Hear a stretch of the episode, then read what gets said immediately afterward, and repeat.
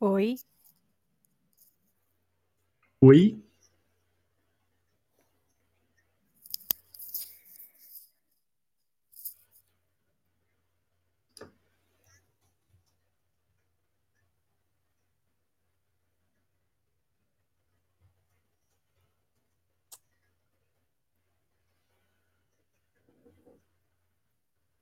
Tá, e a entrada?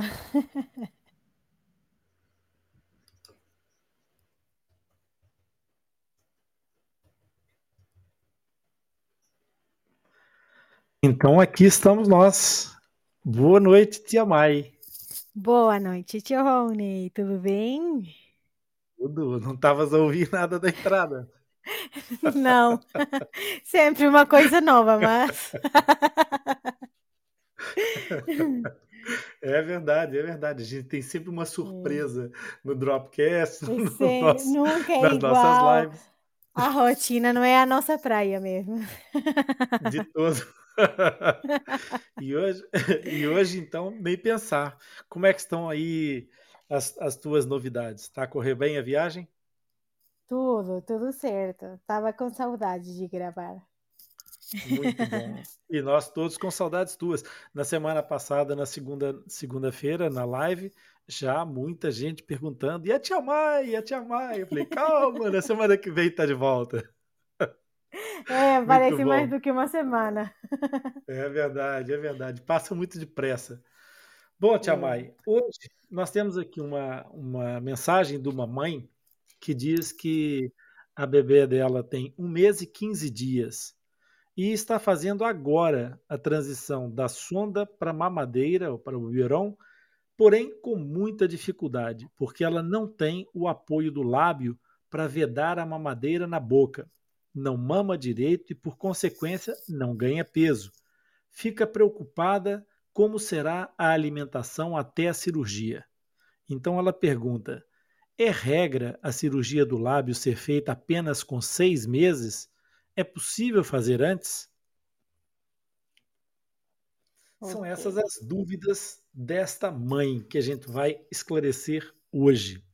Por onde é que a gente começa, Tia Mai? né? Então, inicialmente, eh, falando sobre que tem diversos protocolos, né? Eh, depende da equipe que está tratando o paciente. Nem sempre é com seis meses a cirurgia. Tem também outros protocolos, por exemplo, eh, que eles levam a regra dos 10, né? Que são 10 semanas de vida, 10 eh, libras de peso, 10, mi- eh, 10 de hemoglobina e 10 mil leucócitos. Então, muitas vezes tem crianças que atingem essa regra dos 10 com 3, 4 meses de vida. E né, tendo essas condições, então é possível eh, fazer uma avaliação eh, pré-cirúrgica, uma avaliação de- de- da equipe da anestesia para avaliar o risco cirúrgico, que já falamos disso em outros episódios anteriores. Eh, e então, daí, eles eh, determinam que é possível fazer a cirurgia. Tem vezes que Isso. tem outras equipes que escolhem melhor, então, por conta, assim, da idade do paciente. Só que muitas vezes, infelizmente, tem crianças que com seis meses ainda não têm condições de, eh, talvez assim, vamos falar de uma forma mais, mais tranquila, assim, aguentar, né, passar de uma forma mais tranquila uma cirurgia e um pós-cirúrgico. Então, nesse caso específico dessa mãe, eu acho que está faltando um pouco de orientação de uma equipe especializada, né? Que Sem nesse dúvida. caso, uma fonoaudióloga é a principal pessoa na equipe eh, multidisciplinar que vai orientar sobre eh, fazer uma alimentação nutritiva, né? Uma mamada nutritiva, que muitas vezes, assim, é, é feita com diversos tipos de mamadeira, com outros materiais tipo silicone, né? O bico, que oferece menos resistência e assim a criança consegue se alimentar melhor. Alteração da posição, da amamentação. Exatamente. Então, são várias orientações que uma, uma equipe ou uma profissional que tem experiência nessa área vai conseguir é, passar direitinho. E assim, a, a, essa transição de uma sonda para é, uma alimentação oral, né? Vai ser bem mais tranquila e diferente. Então, é, pensar em uma cirurgia antes da época não é nem pela questão das semanas ou dos meses de vida, senão pelas condições da criança, se tem um peso ideal, se avaliando o risco cirúrgico, falam que tem condições para fazer essa cirurgia. Então, acho que não, é, não depende mesmo da idade eh, do paciente, senão das condições físicas. Então, a, o primeiro objetivo de, um, de uma equipe, de, uma, de um profissional que avalia uma criança, é sobre a, uma alimentação nutritiva que vai dar condições para a criança passar pela cirurgia. Mas também levando em consideração que a cirurgia não é o único processo dessa jornada de um fissurado. Claro. E é importante nós não, não deixarmos de referir exatamente essa questão que a mãe coloca como essa palavra que é importante, que é regra. Regra, na realidade, aqui aplica-se mais protocolo. E os protocolos são exatamente um conjunto de, de atitudes, de ações terapêuticas que é entendido por um determinado grupo fazer de forma que seja reprodutível em várias em várias situações, em vários, em vários pacientes, de forma a obter o melhor rendimento. Então, quando se estabelece um protocolo, esse protocolo está baseado na, numa série de estudos, numa série de experiências de várias equipes, de, de foro é, mais amplo possível, para gerar aqui uma média que seja aceitável, para que haja uma referência, um valor referencial de quando é que será a melhor é, é, altura para se fazer essa intervenção. E lembrando que ah, há uma relação de, de, de, que a Mai referiu aqui importante, uma relação de custo-benefício, em que quanto mais cedo se faz a intervenção, melhor podem re, é, resultar as cicatrizes e os tecidos pela, pela característica de, de, de, jovialidade das células, mas por outro lado vai aumentando a morbilidade dessa intervenção quanto menos, menos capacidades, quanto menos estatuto ponderal essa criança tiver, mais riscos ela vai incorrer no ato cirúrgico. Então, o objetivo é encontrar uma zona de equilíbrio e depois perceber que a, alimentação só por si é um fator que vai determinar essa aquisição do estatuto ponderal, mas essas crianças podem eventualmente, mesmo atingindo a capacidade do estatuto ponderal de serem operadas, por vezes em alguns protocolos essa situação se estende para outros tempos maiores do que os seis meses.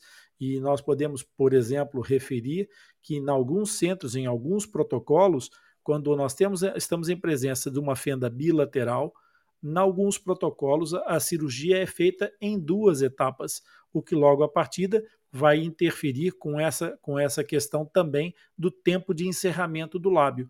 E o encerramento do lábio não será o único fator, porque não é absolutamente apenas a criação de pressão intraoral negativa que vai fazer com que essa criança tenha capacidade de se nutrir pela amamentação. A outros fatores, e a gente já citou aqui, nomeadamente em relação à forma e à postura de colocar essa criança na hora da amamentação, a posição dessa criança em relação ao peito materno, no que diz respeito à, característica ou lateralidade da sua fissura, da sua fenda labial. Portanto, há muitos fatores, e aí sim voltamos ao mesmo. É muito importante a equipe multidisciplinar e a terapeuta da fala, a fonoterapeuta, estar presente para ajudar nessa orientação. E eu penso que é, ficou esclarecido essa, essa situação. É possível fazer antes, mas é, tudo vai depender daquilo que a Tia Mai explicou, se há ou não há condições para isso. Certo, Tia Mai? Exatamente. Certíssimo. Alguma coisa a acrescentar? Não, estou muito feliz de voltar. e bom, a gente espera que, que tenha respondido a dúvida e qualquer coisa, contem com a gente sempre, né? Exatamente, nós estamos cá para isso. Então é isso, agradecemos pela sua participação e companhia. E se você aprendeu algo hoje ou esclareceu alguma dúvida, curte e compartilhe esse episódio com algum amigo, com uma amiga, um familiar. Eu tenho certeza de que todos vão gostar e aproveitar. Compartilhando e enviando as suas dúvidas para o nosso podcast nos ajuda a divulgar informação sobre fenda labiopalatina e nos motiva a continuar criando conteúdo. Não se esqueça que todos os episódios do Dropcast ficam disponíveis no Podbean Live por uma semana e depois vão para o Atlas Lipcast disponível em todos os agregadores de podcast. Assim, você poderá acessar e ouvir sempre que quiser. Os links dos nossos canais estão disponíveis na descrição desse episódio. Então, até o próximo encontro.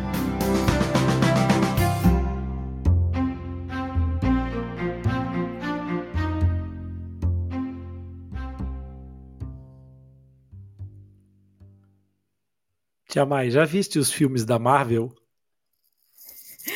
já alguns.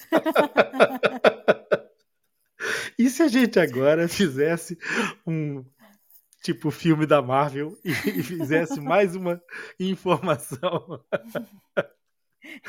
Eu quero só aproveitar essa oportunidade, primeiro, para comemorar o retorno das lives. Uhul! E... 40 semanas de emissão. É quase um ano já. Em alta. 40 semanas de emissão. Muito bom. Pessoal, até sempre e obrigado.